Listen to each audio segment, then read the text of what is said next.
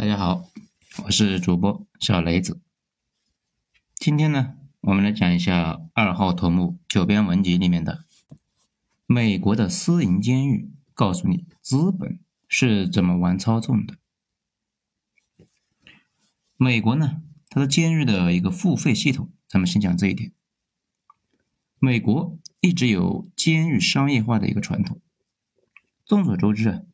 美国大陆这一开始就是英国人流放罪犯的地方，这大批的英国人犯了事就被流放到海外。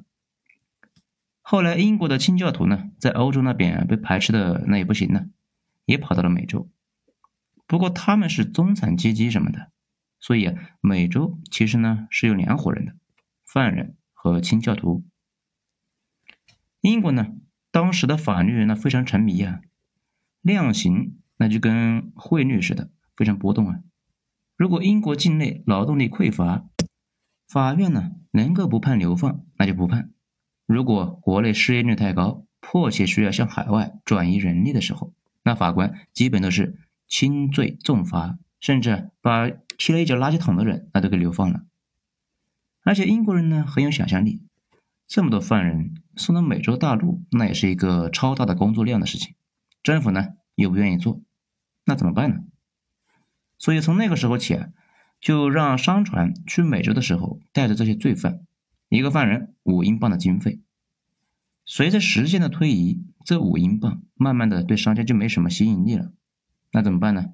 这英国又搞了个法律，说你们带着犯人到了美洲之后，可以呢让他给你干活嘛，还可以把他们卖给农场啊。这到现在大家都明白了吧？那个时候啊。奴隶不只有黑奴，还有白人，当然了，还有华人。清朝那会儿呢，奴隶贩子就在广州收奴隶。奴隶贩子们那不会自己去抓人，中国的国内那有很多的团伙去抓，抓到之后卖给奴隶贩子，然后呢就被送到了美国或者是秘鲁。当时的黑人呢是最贵的，这一方面啊，黑人呢是比较强壮嘛，另外一方面，黑人的心态呢比较好。当了奴隶，那也是安之若素啊，该吃吃，该喝喝。其他人种呢，当了奴隶，往往心态就调整不过来，这不是天天想着逃跑啊，就是日常的抑郁，就非常影响工作效率，让奴隶主非常闹心呢。如果奴隶想要逃跑，奴隶主呢就得多安排保安去带着猎狗，经常出去抓捕，这样呢也增加了成本。所以啊，农场主倾向于多花钱购买黑奴。那至于为什么黑人这么顺从呢？当时有大量的研究，不少人发现黑人的脑结构跟其他人不一样。怀疑不一样的地方是他们的奴隶基因。嗯，这一点呢，在那个电影《被拯救的江哥》里面就有体现。啊，咱们就继续聊监狱啊，不说多了。当时呢，整个美洲嗯就是一个大监狱，无数的各种奴隶在各种农场里面劳动。后来呢，奴隶饱受诟病之后，全世界那都废奴了。美国呢还在搞，而且南方的棉花行业严重影响了美国的工业化的进程。这双方谈不拢啊，就打了起来。这也就是南北战争。战争的过程中呢，美国宪法的第十三条那修正了废除奴隶制，但是专门补充了一句：除了惩罚犯罪之外，看到没有？美国以法律的形式确定下来的监狱就是奴隶制的。内战之后，奴隶们不是被解放了吗？为了防止农场主再把他们给抓回去，北方的联军南下，就烧掉了南方大部分的农场，而且实行了漫长的军管。那是问题来了，黑人们不是当奴隶，那他们干啥呢？这有人会说去工厂啊，做工人呢？这问题是啊，北方失业率非常高。要他们干嘛呢？所以黑人们为了生计，那只好去偷啊，去抢这些，然后啊就被抓进了监狱，在监狱里面继续当奴隶，给政府免费修路，那做纺织什么的。好处呢是生活那终于有了着落。从那个时候起，美国监狱里面的黑人一直占主流，这个毛病呢到现在都没变。也是从那个时候起，美国政府啊就有一项奇怪的业务。犯人租赁，这就是犯人啊被抓进监狱之后，政府呢不能让他们闲着，但政府手里又没那么多活，干脆就把犯人低价给租出去，经常呢就去做铁路、矿山这一类的危险性非常高、死亡率也非常高的职业。这一点呢，大家可以看那个《肖申克的救赎》，这个时候就应该能注意到，他们肖申克的监狱那就有这项业务啊。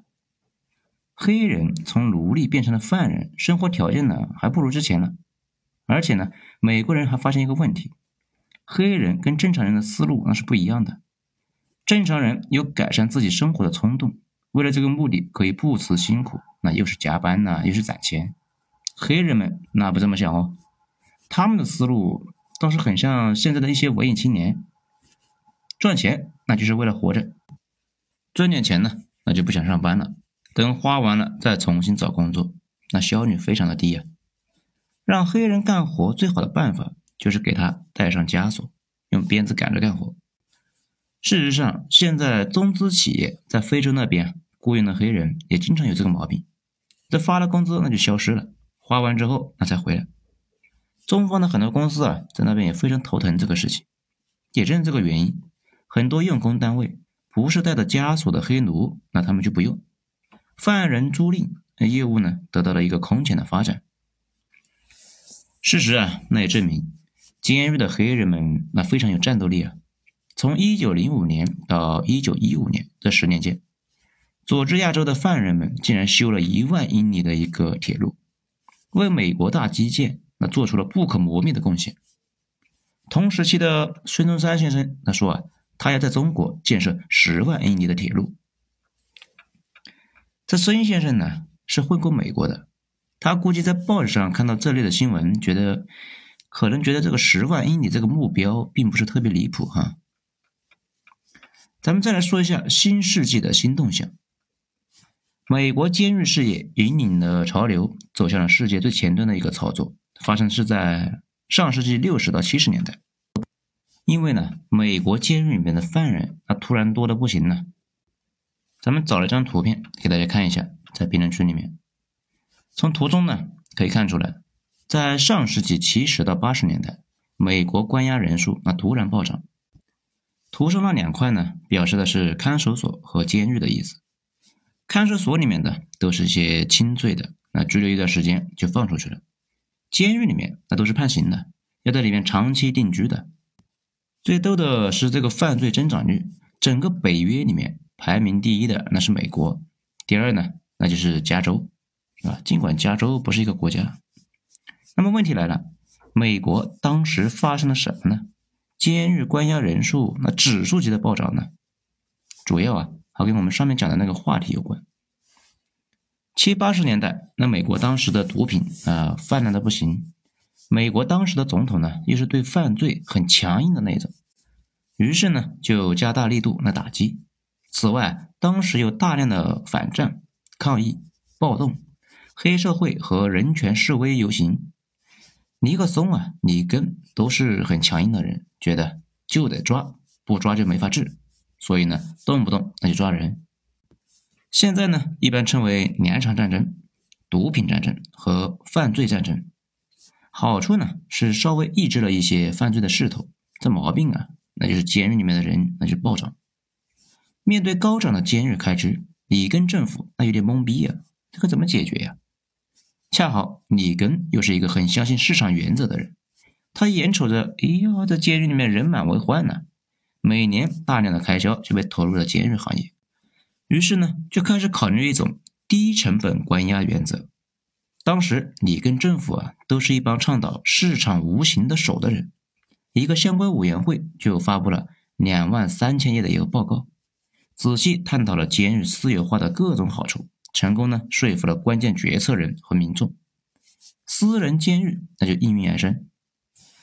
当时啊，大家的想法那比较朴素，觉得政府部门里面存在大量的浪费，如果私有化了，就能够控制住这种浪费，说不定呢，犯人们还可以自给自足呢。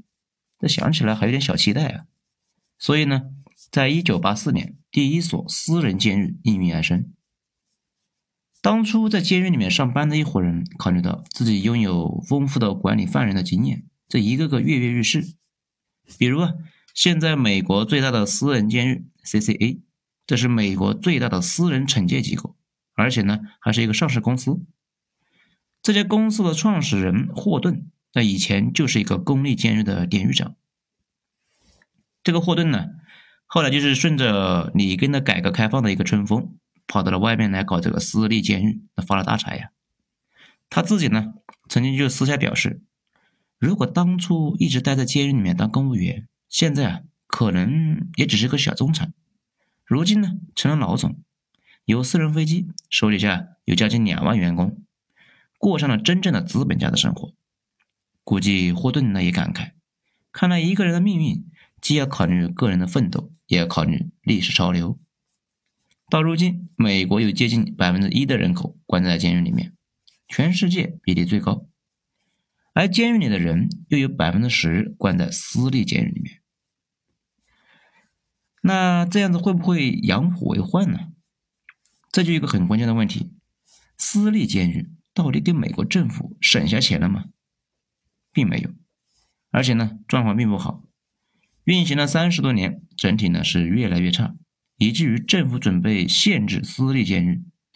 本来啊已经准备操办了，结果特朗普上台了。特朗普竞选过程中收到监狱那边大量的政治现金，属于大金主啊，那自然是不能够翻脸不认人。一上台就暂缓了关闭私人监狱这个事情。那这为什么政府要限制私立监狱呢？私立监狱和公立最大的差别，那就是铁饭碗的问题。监狱职工的工作态度普遍有问题，比如啊，在狱中看到有囚犯打架。正常的操作呢，应该是制止啊。毕竟，如果打死一个职工，就得承担责任，说不定呢还会被开除了。如果是公立监狱，那得制止啊，因为毕竟这么个破事，丢了个饭碗得不偿失。但是私立监狱那不这么看，万一伤到自己呢？因为这么点破工资不值当啊，大不了离职换个工作呗。这样时间长了，就形成了风气。私立监狱各方面那普遍差得多。此外呢，经常出现犯人本来是小伤小病，这没人管，这发展到了截肢或者是病死的地步。还经常呢为节约成本，那啥都干出来。有一个呢青少年监狱，只有两个狱卒管着一两百号的犯人，相当的暴力啊，那天天都是监狱风云。后来被关了。那能不能给监狱的工作人员涨点工资，提高点服务质量呢？在监狱方面有计算过，犯人相当于国家的财产，委托他们保管，万一死了人，可以给政府赔点钱。这部分赔款比给员工涨工资划算呢。此外呢，可以给上保险嘛，让保险公司出钱，可以呢再省一点。多想点办法，那办法呀总比困难多，总能够不花钱就把事给办了。更重要的是，那帮曾经在监狱工作人员呢，开了私人监狱之后，就天天琢磨着赚钱。时间长了，他们就变得生财有道。而有了钱呢，很多事情那就更好办了呀。比如，他们也去社会上揽活，让犯人们干活，犯人呢和监狱长是三七分成。这样呢，既赚了钱，犯人们呢也不能说没有分给他们，口服心服。关键是啊，接下来的骚操作。监狱把所有对犯人的附加业务都搞成了一个增值业务。这比如，犯人们想打电话了，十五分钟是八点三四美刀；视频电话一分钟一美刀；一支烟一美刀。这几乎呢每项业务呢都收费，最后啊又把钱收回到监狱里面去了。这一番折腾下来，监狱每年是赚得盆满钵满，股票大涨，不仅呢自己赚钱，还讨好了华尔街爸爸。那政府省钱了吗？并没有，各种民间组织啊都指出，私营监狱的成本那更高，里边呢暴力更加频繁。从社会层面一个整体层面来讲，效益呢更差。甚至啊有议员说，国家现在给私立医院的每个犯人支付的费用，比公立医院的孩子都多。也正是这个原因，美国政府最近几年呢想收拾这些公司，但是啊。也没那么容易，很多东西啊放出来容易，收回就难呢。因为监狱已经有钱了嘛，既然有钱，就不会坐以待毙，可以干点别的呀。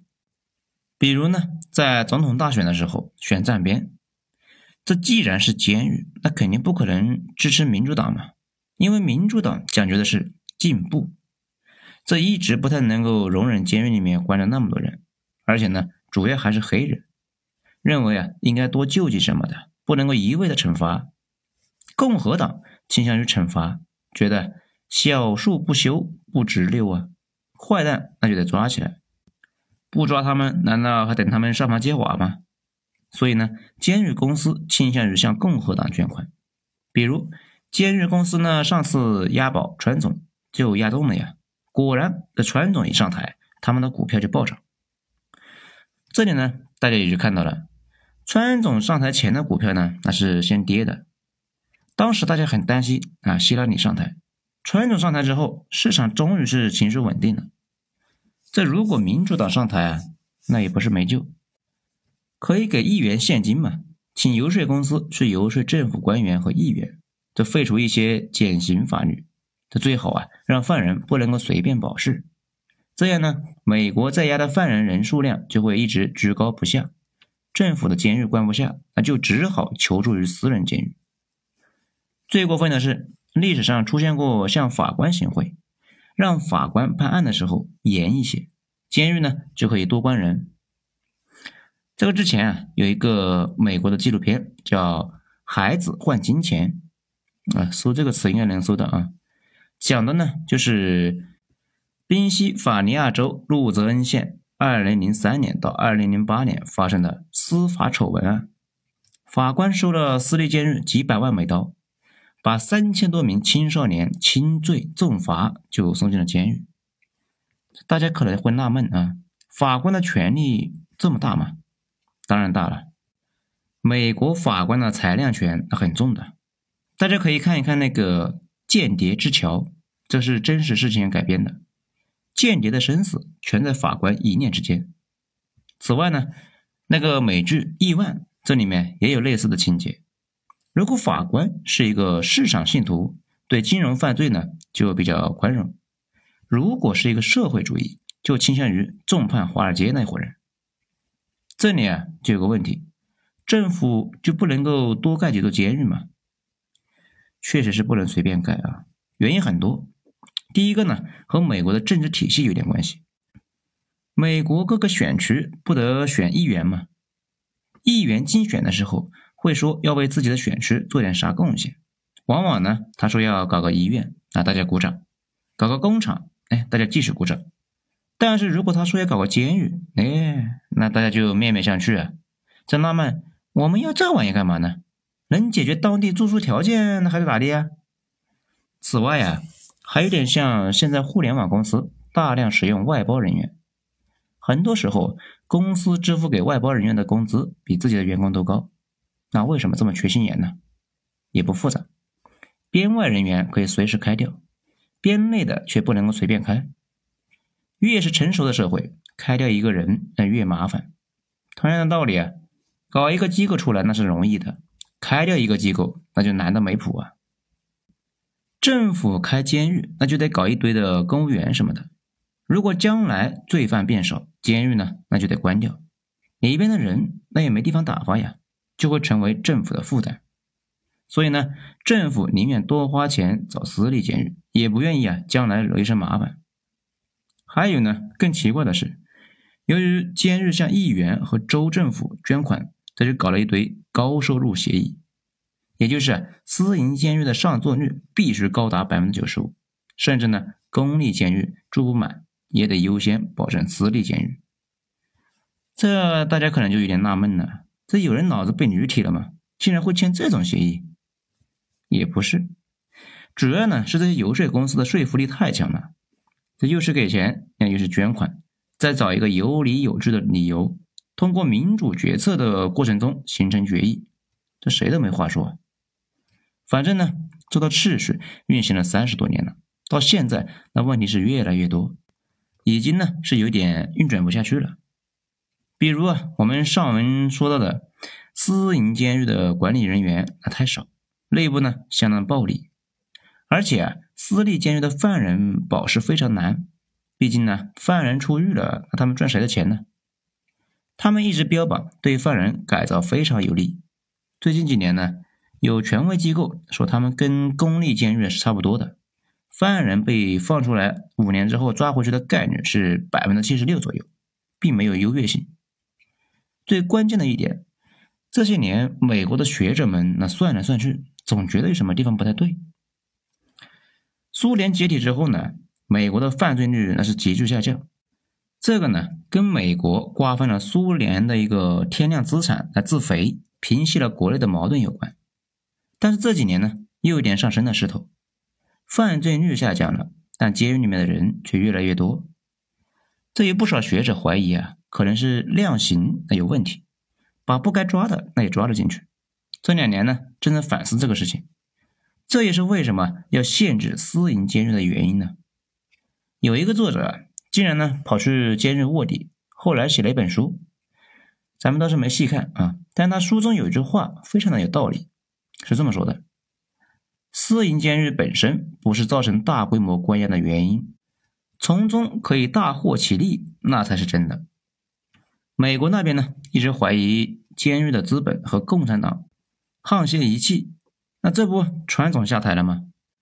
这一直看不惯私营监狱的民主党上台了。那估计啊，又要修理他们了。